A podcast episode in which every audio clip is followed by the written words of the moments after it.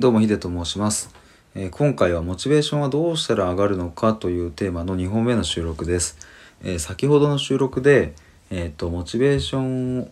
がそもそも何でないのかっていうそこを突き詰めていくことが、えー、と最優先だしそしてそれがそのままモチベーションを上げるということに直結するだろうということをお話ししたんですけれどもちょっと今回はですねその点についてもう少し深掘りしていこうと思います。えっ、となぜモチベーションがないのかっていうことなんですけれどもモチベーションって僕の中では言い換えるとうんと好奇心とか、うん、欲求知的欲求まあ同じかなそういうものに置き換えられられるのかなというふうに思っています。うんともっとこれをやりたいとか突き詰めたいとかっていうのが心から出てきた時に、うん、人は自然と動く、うん、そういうふうにできているものだと思っています。例えばそうだな僕は、えーそれこそ今はこの人間の根源的なテーマを追求したいという純粋な興味関心好奇心だけで、えー、と今動いているので、えー、とこの状態っていうのはもうそもそもですがモチベーション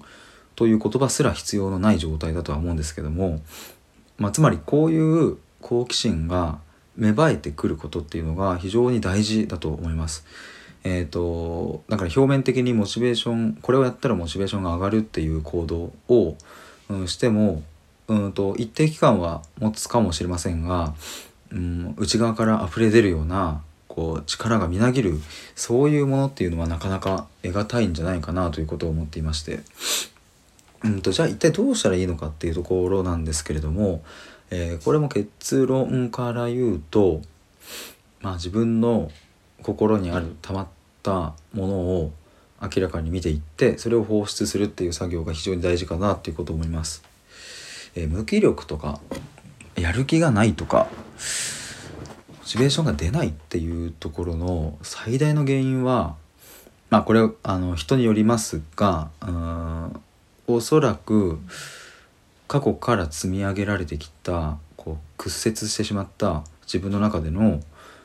価値観や思いや、うん、押し込めてきたもの押し込めてしまったからなんじゃないかなと思いますね。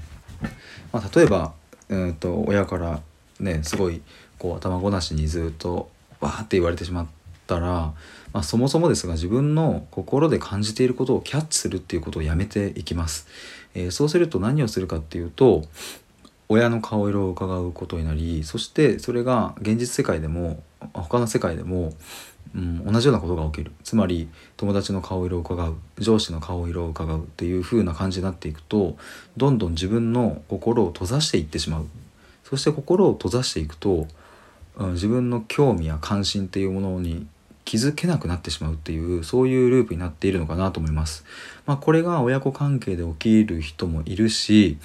まあ、例えば友達から言われた心ない一言で起きる人もいるし恋人かもしれないしそれはどういうふうなお相手かは分かりませんが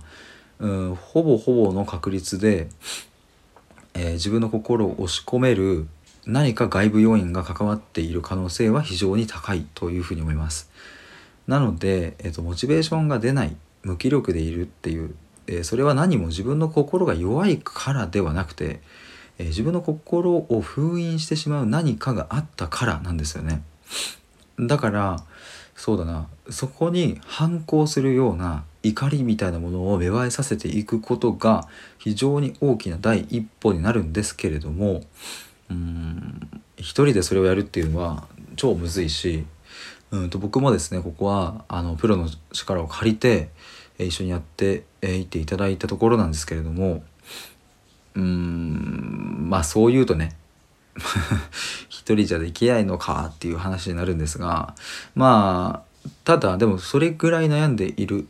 うんいらっしゃるのであればもちろんそういうプロの方のお力をを借りるのも必要かもしれませんしまあでもあの中にはね僕は最近対談させていただいた方とかって、えっと、一人でその作業をされたっていう方もいるんで絶対できないっていうわけではないと思いますがまあでもお伝えしたいこととしては自分の心を封じ込める何か外部要因が自分の無気力感を作っているっていう可能性は非常に高いので、えー、そこは見たくなくてもまじまじと見るっていうことをしていくとモチベーションが上がるっていうところに最終的にたどり着くんじゃないかななんていうことを思います。これもう一本ぐらい収録撮りたいなって思うんですけどもちょっと一旦 やめとこうかな。あのはいモチベーションについてちょっとお話、えー、したいという方いらっしゃればご連絡ください。以上です。